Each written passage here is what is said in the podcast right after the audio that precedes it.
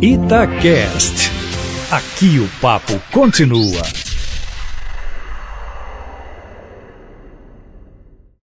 Olha, foi fraco, do ponto de vista internacional, o discurso do presidente Jair Bolsonaro na abertura ontem da Assembleia Geral da ONU. Fraco e voltado para o seu público interno, quando poderia ter falado para o mundo. Aliás, esse deveria ser o seu propósito: aproveitar a oportunidade em que o mundo inteiro, ou quase todo, estava ali, menos o presidente francês Emmanuel Macron, para ouvir o dirigente talvez mais polêmico do momento da comunidade internacional. É evidente que, por isso mesmo, seu eleitorado deve ter gostado e até se ufanado pelas acusações genéricas feitas pelo presidente, sobretudo no aspecto interno, mas ficou a dever o que vem a ser, por exemplo, a política externa do Brasil ou do seu governo.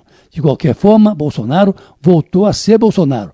Manteve a agressividade que já se conhece desde a campanha, atacou os adversários já conhecidos como Cuba e Venezuela, reafirmou a soberania da Amazônia e manteve a mesma atuada que vem adotando desde que assumiu o governo, de forma que era demais esperar que Bolsonaro mudasse o tom do seu discurso Daí porque se diz que foi uma fala mais para o público interno do que para o mundo, o que é o que se esperava do presidente, sobretudo depois dos incêndios na região amazônica e da repercussão que isso causou no mundo inteiro a ponto de ser a pauta do Papa Francisco para o Sínodo dos Bispos que se realiza nesse mês no Vaticano. O presidente também se equivocou em diversas oportunidades. Ele disse a certa altura que em 2013 o governo petista trouxe ao Brasil 10 mil médicos cubanos sem nenhuma comprovação profissional. Bolsonaro cometeu aí um engano. A lei que instituiu o programa Mais Médicos exigia a apresentação de diploma expedido por instituição de ensino superior e, ao final, o programa chegou a incorporar não apenas 10 mil, mas 11 mil médicos, embora a primeira leva de cubanos tenha sido apenas de 391 profissionais. No auge do programa, os cubanos atuavam em 2.818 municípios e em 27 estados da federação, até o intercâmbio ser extinto como um dos primeiros atos do atual governo.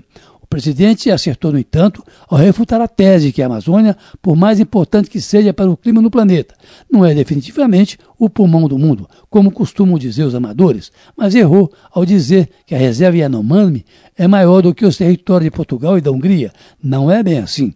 A reserva Yanomami, de fato, mede 96.550 km e ao contrário do que disse o presidente, não vive nela apenas 15 mil índios. Portugal mede 92.212 km e a Hungria 93.030 km mas na reserva indígena vivem não apenas 15 mil índios, mas 26.780 Yanomami. O presidente cometeu outros enganos, sem que tenha usado certamente de má fé.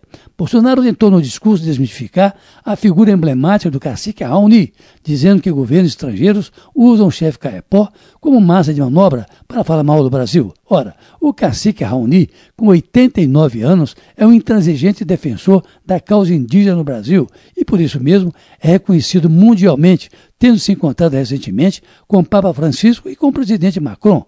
Na semana passada, não por acaso, Raoni foi indicado por um grupo de ambientalistas internacionais para o Prêmio Nobel da Paz de 2020, exatamente pela sua luta em defesa dos povos indígenas e pela preservação da Amazônia. Em suma, em seu discurso, Bolsonaro, ainda que firme, fez uma verdadeira profissão de fé na ideologia da direita, no que foi seguido pelo norte-americano Donald Trump, para ao final reafirmar o que diz ser o seu compromisso com os mais altos padrões de direitos humanos, com a defesa da democracia e da liberdade de expressão religiosa e de imprensa, ainda que dia sim, dia não, ele brigue com a imprensa, ao ponto de dizer que os governos socialistas teriam, abre aspas, comprado parte da imprensa e do parlamento, fecha aspas, e concluiu que em seu governo não irá aumentar nem um pouco as terras indígenas já demarcadas. Os índios que se contentem com o que têm. Carlos Lindenberg, para a Rádio Itatiaia.